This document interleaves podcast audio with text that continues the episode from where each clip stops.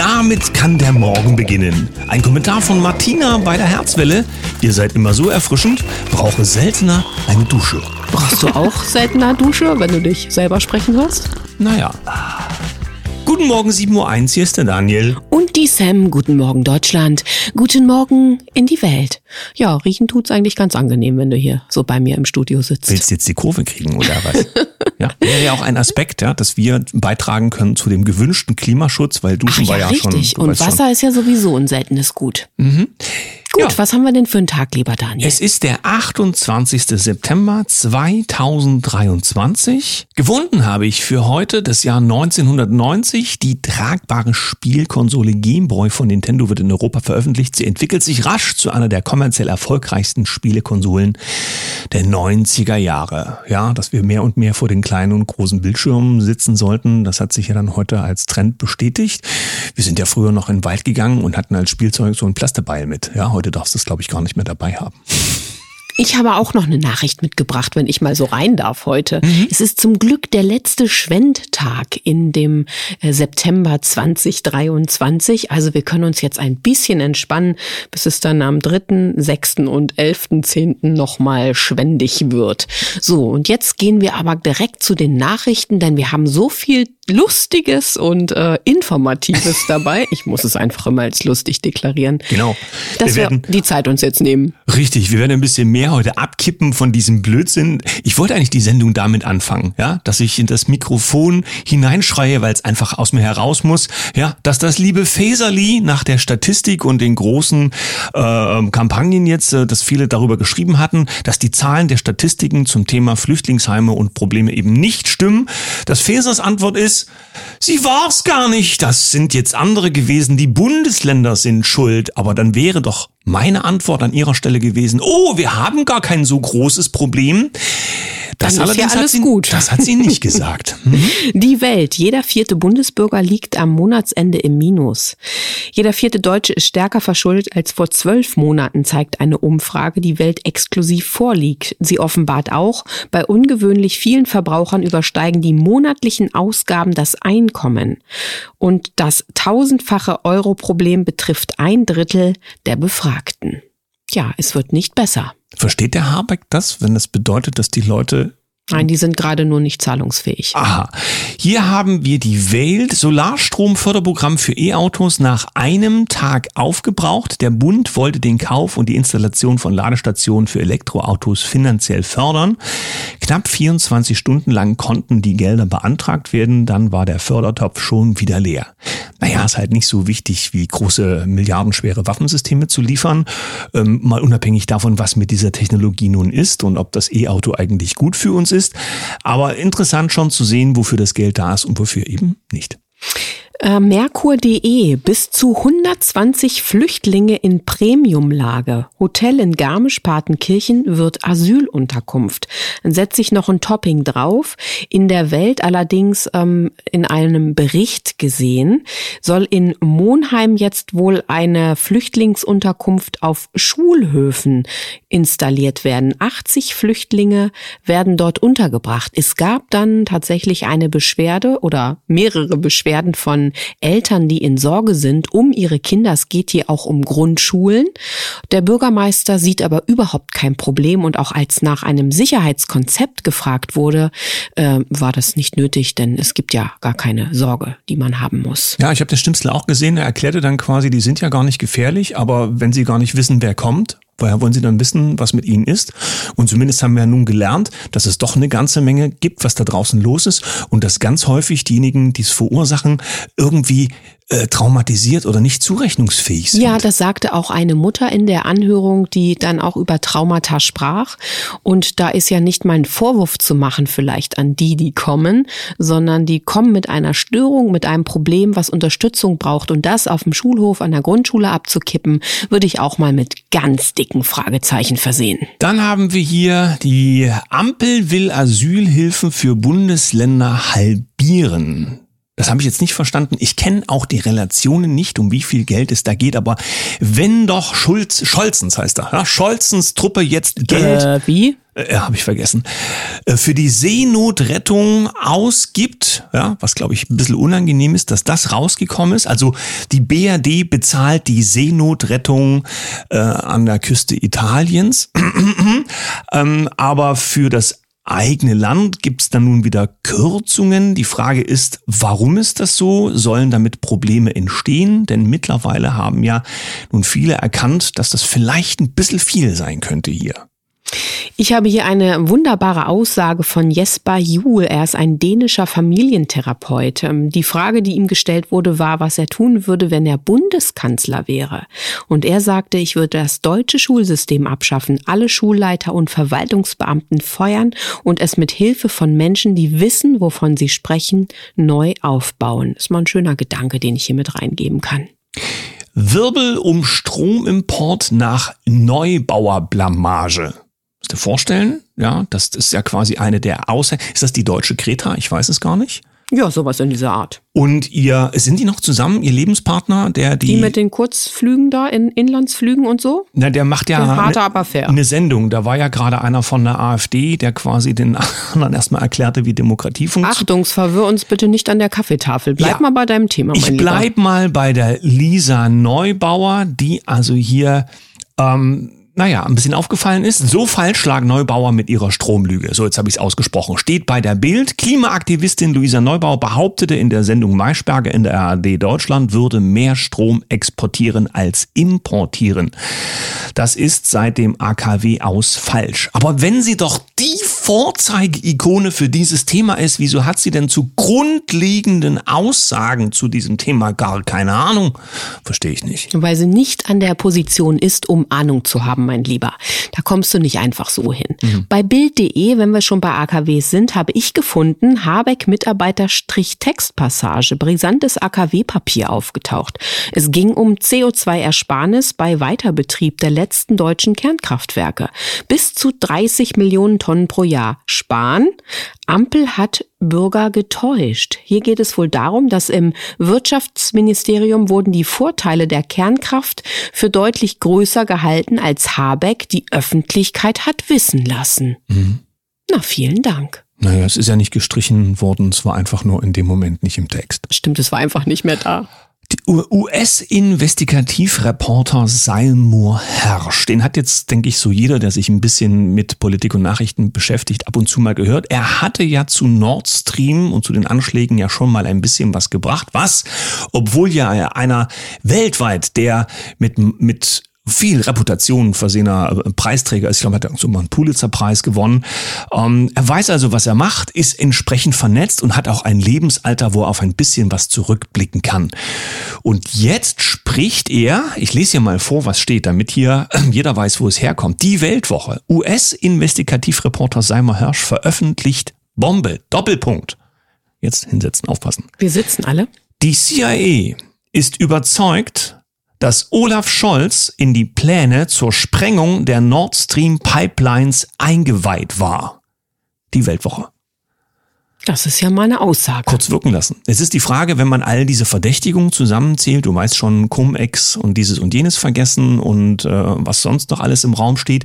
Was sind denn das für Leute oder Verdächtigungen oder beides? Wenn das wahr ist, was Seimer Hirsch da erzählt, hätte der Bundeskanzler hier, Deutschland, du weißt schon, hätte mindestens gewusst, dass es einen der größten Terroranschläge auf die deutsche Infrastruktur gibt und hat nichts gesagt? Ja, manchmal ist es besser, sich nicht zu erinnern oder einfach mal den Mund zu halten. Hm. t-online.de heimlich veröffentlicht. US-Behörde zeigt neues Video von UFO-Sichtungen. Still und heimlich hat eine US-Behörde neue Videos von UFO-Sichtungen veröffentlicht. Die Clips werfen Fragen und Beschäftigung der Nicht-UFO-Fans äh, auf. Ich ja. möchte, möchte mal so ein UFO-Bild oder Film sehen, wo es so scharf ist, dass man die TÜV-Plakette erkennen kann und äh, schauen kann, ob die Abgasuntersuchung ordnungsgemäß vorgenommen wird. Sonst dürfen die nämlich hier gar nicht fliegen. Das ja, stimmt. Das, äh, Elon Musk hat sich geäußert zu dem Thema von Orban. Es geht also hier um massive Probleme zum Thema Migration. Da gab es sogar bewaffnete Waffen. Angriffe von Migranten an der äh, ungarischen Grenze. Also äh, Z die Migranten mit Waffen auf die Grenzbeamten, richtig? Ja, und es waren keine Zwillen, hätte man früher gesagt hier, so die Stein, ja. Steindinger, sondern das waren ähm, Sturmgewehre. Wow. Heißt es. So, also das muss man alles nochmal prüfen. Wir haben es jetzt nur quer gelesen, allerdings aus belastbaren Medien. Und der Punkt ist, warum überschlägt sich das ZDF dazu nicht? Denn dafür wären sie ja da. Aber ich glaube, da arbeiten die, die uns gerade das Wetter als äh, ähm, Problem verkaufen. Da habe ich nämlich auch was dazu. Ich muss mal schnell scrollen, wo ich das hier finde, weil es eben gerade passt. Da ist es. Özden Terli. Der macht ja Wetter ja, deutscher Meteorologe und Wettermoderation im ZDF. Für den oder über den gibt es einen Tweet. Geoffrey Baratheon hat den abgesetzt. Ob jemand weiß, wer das ist, spielt erstmal keine Rolle. Man kann es ja nachprüfen, denn es gibt einen Artikel bei RND. Und äh, während sie uns also quasi das Klimaproblem über ähm, Özden Terli verkaufen, wird klar, er ist Gründungsmitglied im Think Tank Climate Without Borders. Und das klingt mir doch ein bisschen sehr mindestens nach Aktivismus oder mehr. Nicht, dass wir politische Aktivisten im Fernsehen haben, die uns mit der richtigen Farbe auf der Wetterkarte zeigen, dass die ganze Welt brennt. Uiuiui. Mhm. Telegraph. Londons Bürgermeister unterzeichnet WEF-Klimavertrag zum Verbot von Fleisch, Milchprodukten, Flügen und Privatautos bis 2030. Das ist jetzt dann auch nicht mehr so weit. Ja? Also er hat tatsächlich diesen Vertrag unterschrieben und das sagt ja nun alles. Das heißt, er fährt nicht mehr Auto? Fliegt nicht mehr? Oder zieht es für die geht anderen doch wieder? nur um die anderen, so, Daniel. Du musst ja. aber, er ist ja äh, mit einem Auftrag versehen und er ist ja der Bürgermeister. Er ist ja dann sicherlich privilegiert und äh, wird nicht nur in die Kutsche steigen. Ja, ich frage mich auch, weil ja Hannover auch so vorbildlich sein will zum Thema autofrei und so weiter, dass die ganze Spitzenverwaltung dann jedes Mal bis zur Stadtgrenze lau laufen mit dem Fahrrad oder mit der Straßenbahn fahren will, ich weiß es nicht, um dann einen externen Termin wahrnehmen zu können, indem man ins Auto steigt. Ich bin mal gespannt, ob das für den Terminkalender gut ist, aber es wird wohl eben nur für die einfache Bevölkerung gelten. Einen haben wir noch, denn er ist ein Zeichen für die Situation im Inland. Ulrike Gero auf Twitter hat geschrieben, geschrieben, mein Posting einer wohlformulierten Rede des ehemaligen Verfassungsgerichtspräsidenten Professor Dr. Jürgen Papier auf der R21-Konferenz wurde gerade auf LinkedIn also LinkedIn, sein mhm, Portal, ja, Plattform, ja. entfernt. Wie tief möchten wir in diesem Land noch fallen bezüglich Meinungsfreiheit? Ich meine, man kann ja von jedem halten, was er will, aber Papier war ja nun definitiv ganz oben eingebunden im äh, Gerichtsgeschehen in der deutschen äh, Rechtshistorie. Und wenn quasi seine Aussagen, weil sie nicht mehr passen, einfach gelöscht werden unter der Begründung, ja, ver verstößt gegen irgendwelche Richtlinien, dann kann man nur vermuten, welch Geisteskind die sind, die da sperren. So, und jetzt aber ab zum zweiten Teil unserer Sendung. Ab in die Natur. Was die Ta Natur uns bietet und was unser Körper kann. Wir haben in die Kommentarspalten geschaut. Vielen Dank auch für eure Rückmeldung. Und da ist ein Name aufgetaucht ein Name von einem Biologen, der leider so nicht mehr unter uns weilt, und zwar dem Clemens G. Arvey. Ein Österreicher, der sich aus meiner Sicht sehr verdient gemacht hat, auch in den schwierigen Zeiten und der mit seinem Wissen aufgeklärt hat und leider ja die Kraft nicht hatte, um weiterzugehen. Der Biophilia-Effekt ist der, um den es geht oder der beschrieben worden ist. Es erforscht die tiefe angeborene Verbindung zwischen Menschen und der natürlichen Welt. Das beschreibt viel von dem, was wir in den letzten Tagen so versucht haben, anfassbar zu machen. Das ist auch genau das, was viele von uns in sich wieder entdeckt haben in den letzten Jahren, gerade weil man uns noch viel mehr nehmen wollte von dem, von dem wir ohnehin schon zu wenig haben, nämlich der herzlichen Verbindung zu unserer Welt und vielleicht auch die Anbindung nach oben. Ja, Erich Fromm hat das Ganze ja mal eingeführt und später hat der Biologe Edward Wilson da das Ganze auch populär populär gemacht. Und ich denke, das, was der Herr Arvey für uns getan hat, war das wirklich zu beleben, nochmal in die Tiefe zu gehen. Er hat ja auch ein Buch rausgebracht, was wir an der Stelle einfach nochmal empfehlen wollen. Und vielleicht schauen wir in der heutigen Sendung nochmal in ein paar Aspekte rein. Hast du was mitgebracht für mich, Daniel? Ja, es gibt ja verschiedene Aspekte, die man da betrachten kann. Zum Beispiel die Heilkraft der Natur, das wissen wir ja alle, aber eben auch Pflanzenkommunikation, was auch die meisten wissen. Aber ich komme ja nun aus einer Zeit, wann es um meine Schulbildung geht, wo wir gelernt haben, ja, Samen, dann wächst die Pflanze, dann kommt die Biene und so funktioniert das.